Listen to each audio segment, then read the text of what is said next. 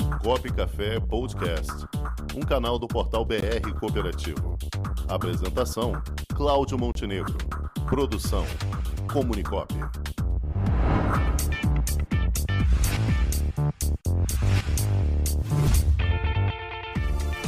Queria que você falasse um pouquinho sobre a importância dessa lei que vem norteando as ações do cooperativismo no Brasil. A primeira, assim, a gente tem muito orgulho de ter uma lei tão abrangente que traz tanta estruturação para o cooperativismo no Rio, no Brasil, Rio de Janeiro, no Brasil, né? É, exemplo que foi copiado por vários países aqui na América Latina e, fora do Brasil, fora da América Latina mesmo. É, e a gente fica muito feliz, porque ter uma lei geral que efetivamente baliza a relação entre as cooperativas e o mercado, entre as cooperativas e os órgãos públicos, entre as relações cooperado e cooperativa, é um avanço muito grande. Foi um, acho que as pessoas que cuidaram disso lá em 71 tiveram cuidado com maestria aí é, e que efetivamente é, é, eu sou um grande defensor da 5764.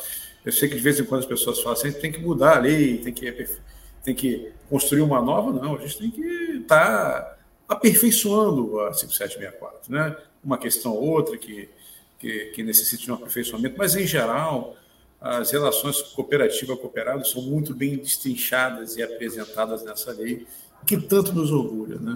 Nós, cooperativistas, temos uma legislação que é, nos regula, de certa maneira, mas nos dá um norte também é, de como agir dentro das quatro linhas da cooperação e da legalidade. E, e, e em termos de avanços, o que é que ela já conquistou e, e o que ela precisaria melhorar para chegar ao ápice, Vinícius, na sua concepção? Assim, em geral, precisa incorporar algumas questões que a própria tecnologia hoje apresenta, né? Essas, eh, as questões das assembleias digitais. A gente sabe que tem até outros regramentos que vieram depois, que tratam disso, né? que são apêndices da 5764. Né? Mas, em geral, Montenegro, assim, eu acho que a tem uma lei muito, muito boa, né? É, é, é, como eu falei, ela realmente regula essa relação entre as pessoas, né? entre, entre como organizar, entre o papel do Estado de fomentar. Ela constrói a OCB, que é esse organismo que defende, que representa, que registra as cooperativas. Então, eu, eu, eu, não, eu não vejo é, é, que nós temos problemas hoje com a 5764, não, pelo contrário, eu vejo que a gente tem aí hoje a segurança de uma legislação que, que nos mostra um norte, que nos dá um caminho, né?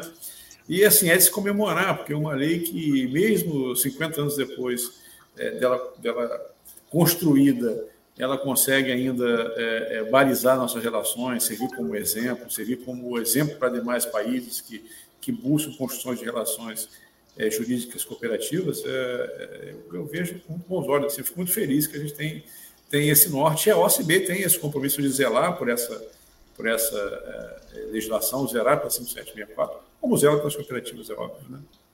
Até por conta da 5764, Vinícius, a OCB do Rio vem avançando bastante, a passos largos agora ainda, né?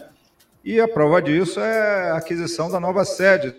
Não, assim, com relação à, à, nova sede, é óbvio, acho que é um ganho é, para o cooperativismo muito importante. Eu acho que a gente vai ter um espaço lá é, é, de convivência com as cooperativas extremamente importante.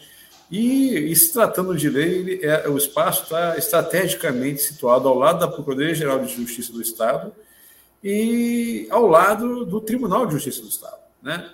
que a gente sabe, muitas vezes, os, os, os procuradores, os juízes não têm muita relação com a 5764, com o cooperativismo. Né? Nosso papel, inclusive, em estar ocupando aquele espaço físico é mostrar para a sociedade, mostrar para o Judiciário e para o, a, a, Procuradoria também, que o, o, o, cooperativismo tem o seu papel de relevância na, no Estado do Rio de Janeiro, é um grande formador é, de oportunidades, né, de negócios, é um grande contribuinte tributário é, e que precisa ser visto com outros olhos, né? precisa ser repensado na relação do judiciário é, com relação a 5764 e a, e a e as cooperativas. Então, é, é, esse espaço que a gente é, adquiriu lá na OCB, ele é esse espaço que vem para trazer essa cara do cooperativismo, essa cara para fora, para a rua, para a sociedade, né?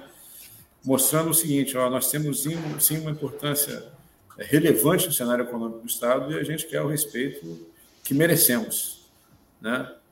É, e aí, óbvio, sempre na defesa dos interesses das cooperativas e na nossa legislação cooperativista, que é a 5764. Sexta-feira, a última Assembleia Geral Extraordinária da OCB de, de 2021 para fechar o calendário de atividades da OCB, né?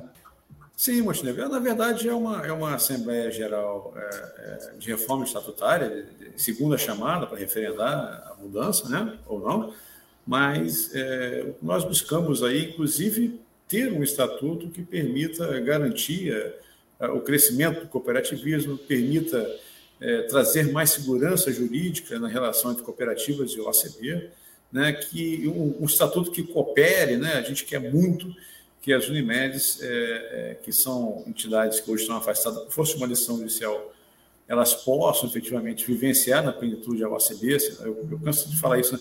a gente precisa de um cooperativismo que coopere, a gente precisa de um cooperativismo que agregue, né?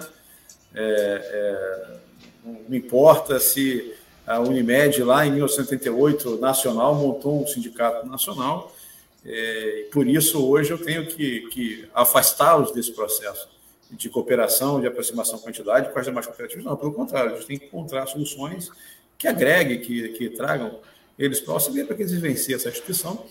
E, e, também que a gente acabe com as procurações, né, que é um elemento importante de a gente tratar de estar trazendo moralidade, está acabando com aquela história de, da venda de procuração. Né? A cooperativa chegava lá e pagava para outra é, o parcelamento para a cooperativa ficar em dia, para pegar uma procuração em nome dela e, e, ter esse voto.